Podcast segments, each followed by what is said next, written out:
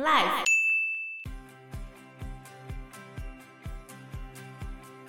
那个 Jack 还去把 Ralph 那边的军刀抢走，没错，他就觉得你们采水果干嘛要那个军刀，就抢过来啦，要来切那个猪之类的吗？是啊，反正他就把军刀给抢走了，甚至还踩烂了小猪 Piggy 的眼镜。各位听众，大家好，我是 Joe，我是 Anna，我是 Fana。前面讲着，其实他们对于会不会获救是有分歧的嘛。那第二个分歧呢，就是在照顾机长的这个部分。前面不是讲说那个成年人机长他重伤嘛，然后他有时候会到处乱跑。他重伤为什么还可以到处乱跑？就疯疯癫癫的，然后有时候会到处乱跑这样子。那 Jack 就认为说，到底要不要照顾他？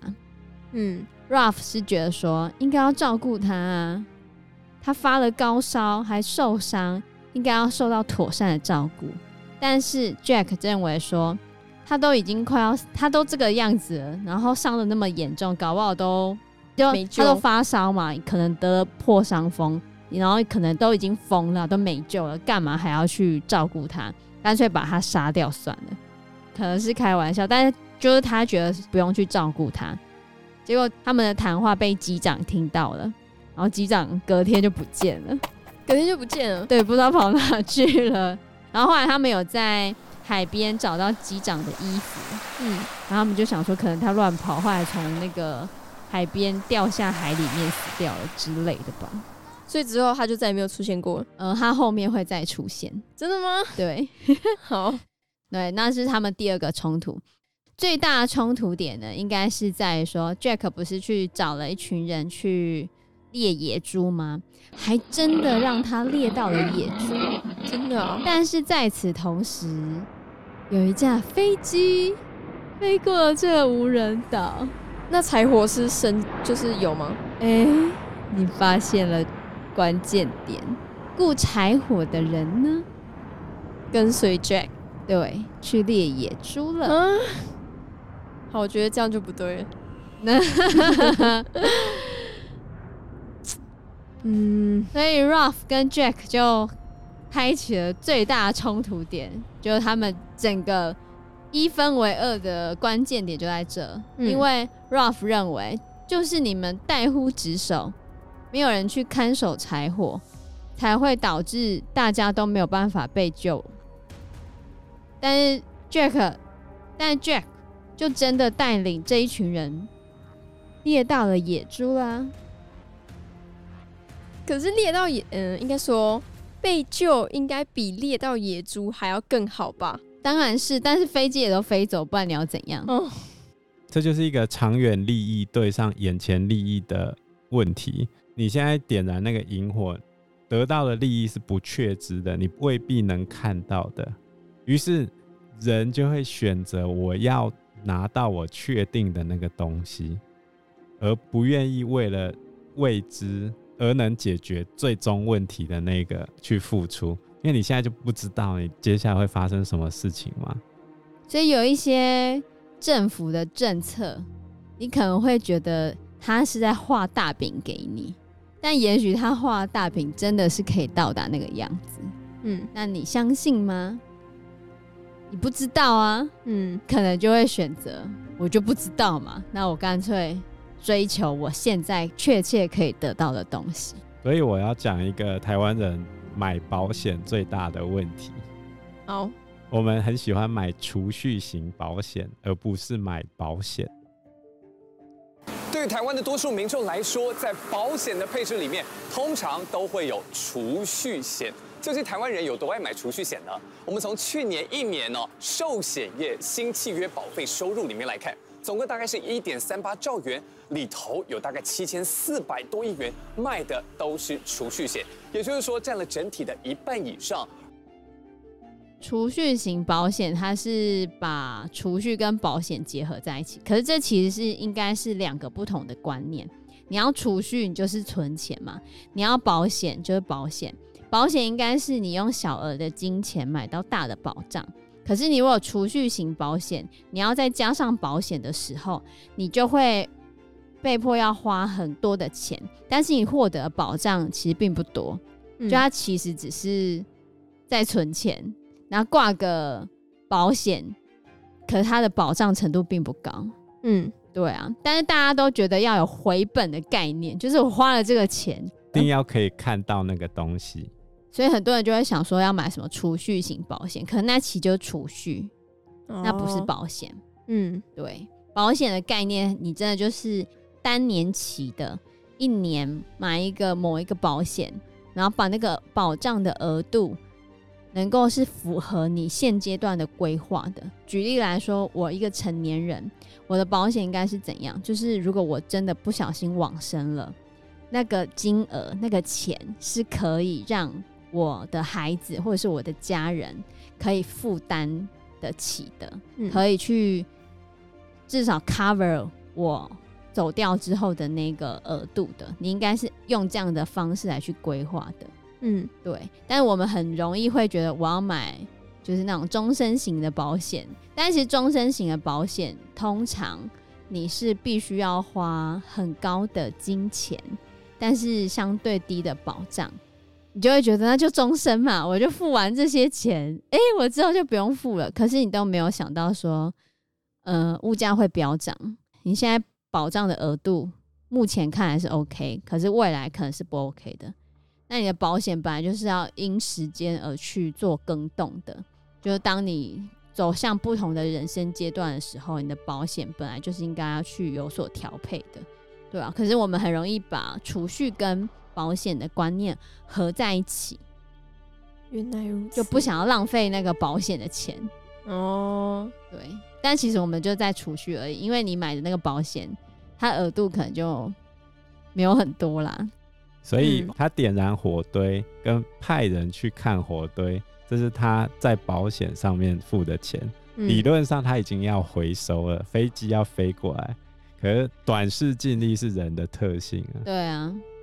大家都是吗？对啊，因为你最终都会选择你眼前还看得到的东西。那还衰吧？你觉得是衰吗？我的话，我应该会自愿去当那个雇银货的。这要怎么解决这个问题啊？没办法解决啊！后来他们就分两派啦。两派人数是差不多多的吗？一开始还是有弱势？一开始原本还差不多。就是追随 Jack 的，就去另外一边搭萤火，然后还是有一团是跟着 Ruff 在原本的地方。但是你会发现，后来屋漏偏逢连夜雨啊，Ruff 那一个民主派的阵营又遭遇了一个悲剧。什么悲剧？就是暴风雨，暴风雨，他们的营地都被吹掉了。对啊，那个 Ruff 他们的营地就是被打翻了。他们就要再重建新的营地，但其实这也都还好。重点是 Jack 他们在打猎的时候，他们发现了一个山洞。那个山洞里面一直有发出奇怪的声音。嗯，啊，那一群都是孩子嘛，他们就觉得很害怕，连 Jack 本身也很害怕。嗯，在暗暗的山洞里面有奇怪的。嘶吼的声音，可能是怪物，可能是野兽吧。呃，大家都觉得很怕。嗯，对，所以 Jack 阵营呢，就好心的去跟 Ruff 他们说，后面的山洞好像有个野兽。就他去跟他们借火的时候，顺便跟他们说，Ruff 他们阵营里面的其实很多是瘦弱的小孩啊，可是。听到有怪物之后，他们就不敢单独去看守火堆。那也不敢单独去看守火堆，可能要更多人去看守火堆的时候，就更会挨饿了。嗯，那 Jack 的吸引力就更大了，对不对？人力是有限的啊，你做这件事情就做不了别件事情啊。而且这时候你的内心就会更脆弱。谁比较强大？是 Ruff 还是 Jack？哇，好难哦！而且我觉得 Jack 的人可能会觉得说啊，反正 Ruff 都在生营火，那我去跟 Jack 有肉吃啊，到时候被救的话，其实也可以送我们一份。我不知道，这样想吗？可能没有。我觉得一定有人会这样，也有可能是这样想。就跟那个工会出来抗议的时候，嗯、有些人就想啊，其他人去那边抗议，这样他要到我也有嘛。对。而且我又不用冲在前面。哇塞！对啊，所以就在这一波有怪物、有怪物的恐惧之下，很多 Ruff 阵营的那些小孩也投入 Jack 的阵营了。那这样 Ruff 的人不就变得很少吗？对啊，就越来越少了。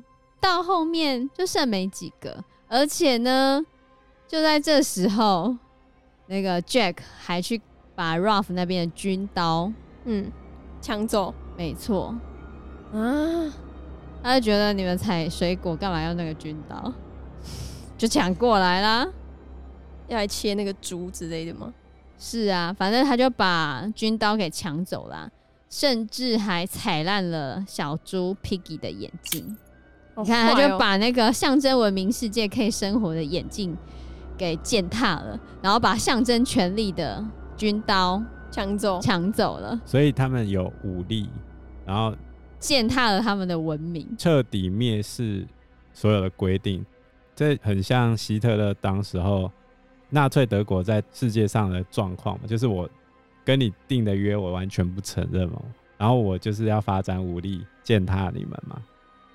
本台今天刊播国际锐评，将经贸问题政治化的企图必将失败。锐评指出。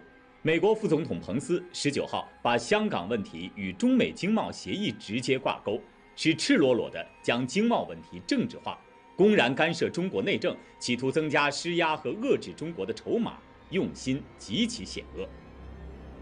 彭斯副总统应该去补一补历史课，拿中英联合声明这份过时无效的文件干涉香港事务与中国内政，不仅让自己沦为国际笑柄，也令美国国家形象蒙羞。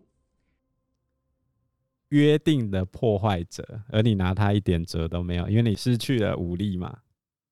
然后那个 Piggy 的眼镜坏掉，就象征你的规则已经完全没用了。然后你们跟文明世界的联系也断绝了。那这样怎么办？对啊，后来有了军刀之后呢，Jack 就把那只猪的头切下来。立在后山的那个洞穴前面，就是要献祭给那个山洞里面的野兽。你看他们这样子，已经就开始有没有越来越坏感觉？就开始不相信文明，开始信奉这些就是原始的鬼神之说啦，开始退化为野蛮人的那个状态。而且他在那一群。打猎的人里面，他已经变成独裁者了。他甚至还有自己的卫队跟口号。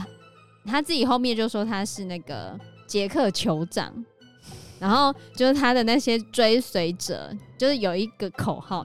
反正后来他们就跑去跟 Ralph 说：“我允许你们可以来参加我们的烤肉晚宴。”烤肉晚宴？